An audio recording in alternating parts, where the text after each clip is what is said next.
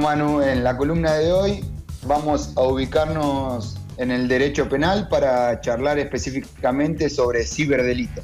Ciberdelito, que hay cada vez más. Eh, pasan los días y va aumentando, ¿no?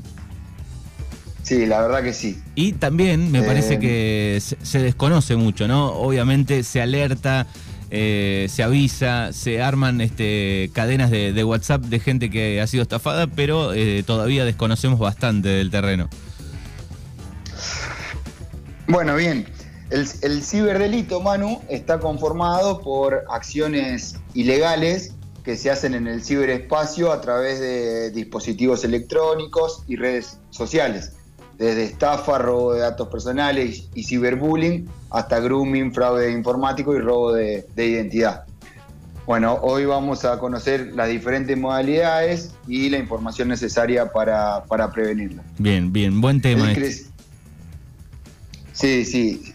Bueno, como, como ya se sabe, el crecimiento del dinero digital y la bancarización, fenómeno que se profundizó a partir del surgimiento de la pandemia de COVID-19 en marzo de 2020, es una realidad en la Argentina que se viene desarrollando de la mano de, nuevas propuestas financieras por parte de la fintech, las billeteras virtuales, la propia banca tradicional e incluso las iniciativas vinculadas a las criptomonedas. Sin embargo, acompañado de este crecimiento exponencial de la digitalización, también aumentó la ciberdelincuencia a nivel global y la Argentina obviamente no quedó exenta. El fraude y la estafa en cuentas bancarias, como el robo de claves de acceso a home banking o de datos de tarjeta de crédito, fueron algunos de los delitos que más crecieron en la pandemia, según la unidad fiscal especializada en ciberdelincuencia que depende de la Procuración General de la Nación.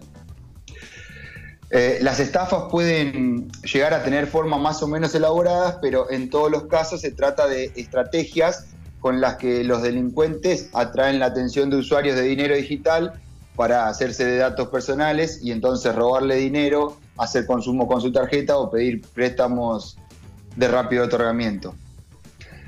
Mirá este dato, Manu. Solo en 2020 se registró una suba del 70% de los delitos informáticos, lo que equivale a todos los cometidos en los cinco años anteriores.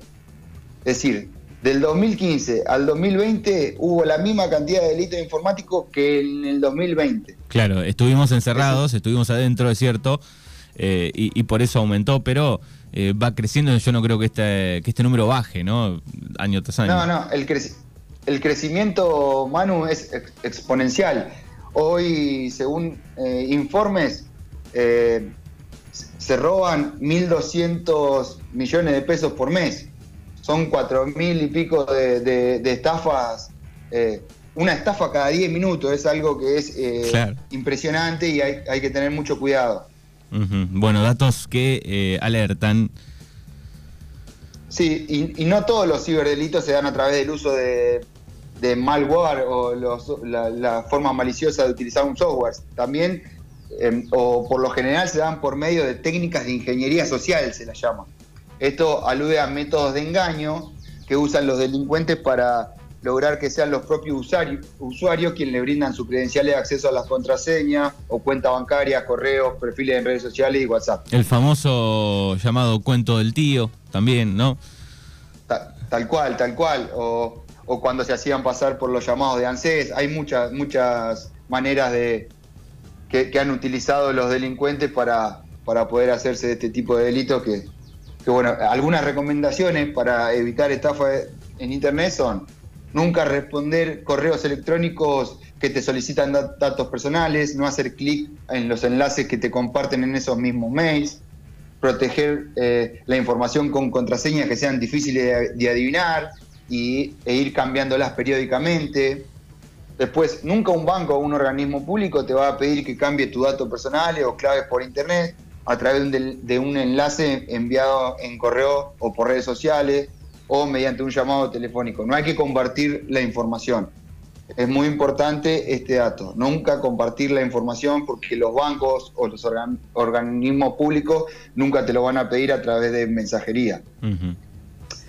A la hora de hacer una transferencia hay que comprobar que se haya completado, prestar atención a la gestión que realiza mediante el home banking, eh, es importante estar atento a la redacción de los mensajes o el, enlace enviado, porque muchas veces casi imperceptible, pero en algún lugar dejan, se deja ver el fraude, o, por faltas de ortografía o alteraciones en, la URL, que supuestamente es oficial.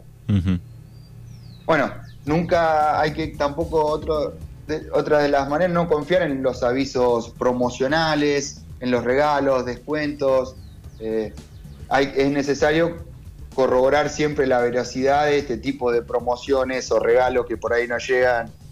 Y bueno, y si tenemos dudas eh, sobre este tipo de, fraudes, eh, denunciarlo enseguida en comisaría, fiscalía o a través de la línea 137. A mí, por ejemplo, Me, pasó una vez con Mercado Libre. Eh, tenía que hacer un reclamo, no podía dar con, con la con la página oficial, empecé a buscar y ni bien empecé a seguir la cuenta de Instagram oficial de Mercado Libre, bueno, se me agregó otra eh, y me empiezan a escribir, me pasan un número de teléfono y ya me parecía raro un poco la foto de, en, WhatsApp, ¿no? De, atención al cliente. Me, empezaron a, me empezaron a pedir datos y bueno, rápidamente corté y después sí, realmente di con Mercado Libre, me llamaron de otra manera, bueno, y avisé, por ejemplo, digo, les pasé el número de teléfono, los datos de, de esta cuenta trucha. Claro, porque Claro, porque eso puede ser un spam y en ese caso hay que denunciarlo. Eh, también una de las maneras de, ver si un perfil es, auténtico o falso puede ser esto. Eh, si por lo general son todas publicaciones eh, muy recientes, es obvio que es un perfil que se, que se ha hecho enseguida para, para poder lograr la estafa. pero bueno, importante también determinar si el perfil puede ser auténtico o falso. Bien, hay, muchas páginas también, digo, hay muchas páginas, cuando vos querés chequear una promo de una empresa conocida, digo, podés entrar a la página oficial, la buscás, incluso tiene hasta los certificados en algún momento ahí al lado del HTTP, tiene un certificado, ya por lo menos tenés un, un poquito para apoyarte. Sí, sí, sí, sin duda es muy importante determinar la autenticidad de la página en la cual estás navegando. Ahora pasamos a, un delito eh, dentro del ciberdelito conocido como el grooming. No sé si alguna vez escuchaste hablar de grooming. Sí, sí. Seguramente sí. Hace poco, el grooming hace poco hubo una charla eh, aquí en Darregueira sobre grooming y otros delitos. Bien, bueno, es importante estar informado porque el grooming es toda acción por la que una persona adulta contacta a una niña, un niño o adolescente a través de comunicaciones electrónicas, telecomunicaciones o cualquier otra tecnología de transmisión de datos para atentar contra la integridad sexual. Muchas veces se realiza usando una identidad falsa y creando un vínculo de confianza que puede ser difícil de reconocer como violencia en un primer momento. También puede ser alguien conocido del círculo íntimo o un desconocido que no oculta su identidad es importante saber que, aunque la violencia ocurra en forma virtual, el daño que produce es real y es necesario intervenir para restituir los derechos vulnerados. Desde diciembre de 2013, el Código Penal argentino establece que el grooming es un delito que puede tener una pena de prisión de seis meses a cuatro años. Y además puede ser la antesala a otros delitos, por ejemplo, obtener material, de abuso sexual contra las infancias, o generar encuentros personales con sus víctimas con intenciones de cometer un abuso sexual físico. Entonces, el grooming es la acción de un adulto de acosar sexualmente a una niña, niño o adolescente mediante un medio digital, como por ejemplo las redes sociales, los correos electrónicos, los mensajes de texto y otro tipo de mensajería online. Hoy en día, como ya se sabe, los, los dispositivos, las plataformas y entornos digitales se convirtieron en espacios esenciales de socialización de las niñas, los niños y los adolescentes.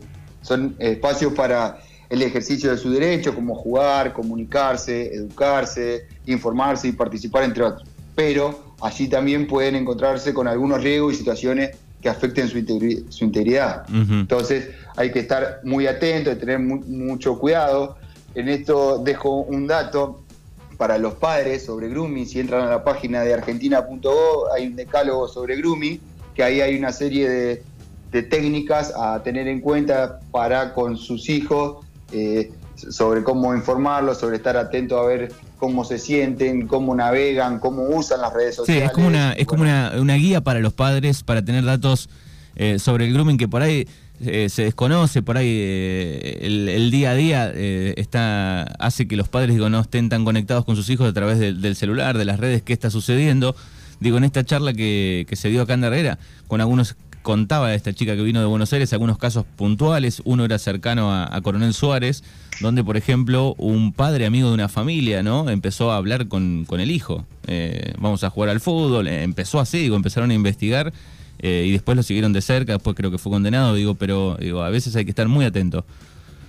Muy, muy, muy atento. Es algo que se pasa por alto. Hoy los chicos y los niños y las niñas están en contacto con los teléfonos, con las redes sociales, muchas aplicaciones y bueno, es importante la educación sobre el uso de este tipo de plataformas porque bueno, pueden estar eh, eh, en peligro obviamente si no, si no, no los cuidamos o si no estamos eh, cerca.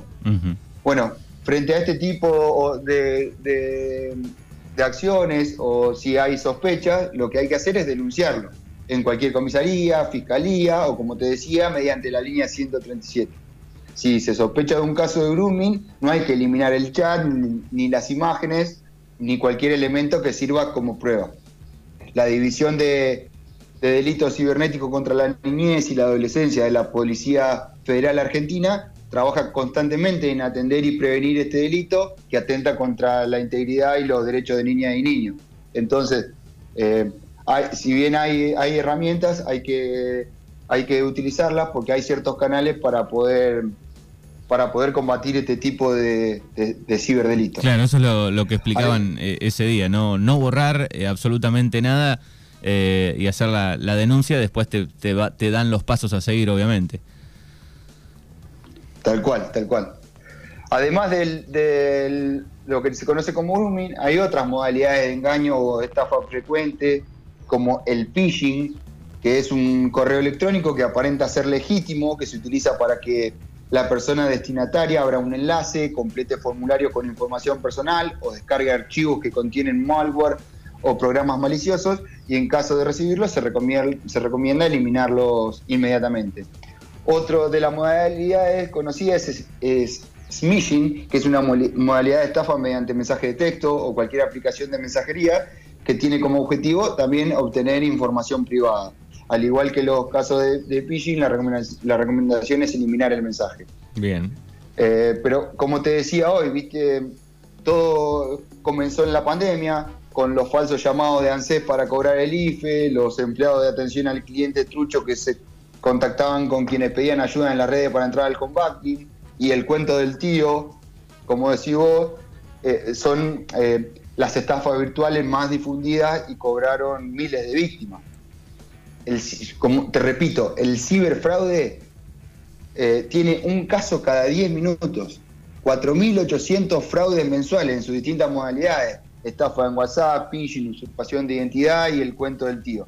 Se roban 1.200 millones de pesos mensuales. Es un delito muy común eh, que está en un auge muy importante y hay que tener muchísimo cuidado porque, bueno, eh, todos estamos, estamos expuestos a este tipo de delitos y es importante consumir información para prevenirlo, eh, para cuidar a nuestros niños en, el manejo de las redes sociales o nuestras cuentas eh, con dinero digital para que no sean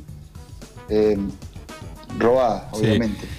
Eh, bueno, antes sucedía por teléfono, ¿no? Por la línea fija, después este, obviamente fue aumentando, pero la pandemia hizo que este número creciera rápidamente, así que alerta a todo el mundo. Generalmente, digo yo, hay un alto porcentaje eh, de, fraude cuando nosotros eh, en el sin querer damos algún dato muchas veces, ¿no? Sí, sí, obviamente, pero bueno, no deja de ser una víctima y y lo que hay que tener en cuenta es que si nos nutrimos de información, eh, vamos a poder eh, contrarrestar este tipo de, accionar que, obviamente eh, nadie lo, comparte y muchos lo aprovechan en todas las partes del mundo y en Argentina también. Muy bien. Bueno, Juan Cruz Estícar, nuestro abogado aquí en, Mañanas Urbanas, que lo pueden ubicar, se pueden comunicar con él. Sí, eh, el estudio se encuentra en la calle Luigi 87, acá en Bahía Blanca, frente a la Plaza Brown.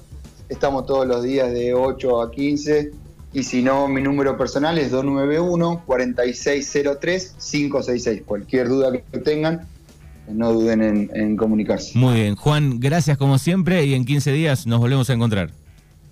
Dale, dale Manu, gracias a hoy y ojalá gane Argentina hoy. Obvio, por supuesto. Abrazo, chau, chau. Chao.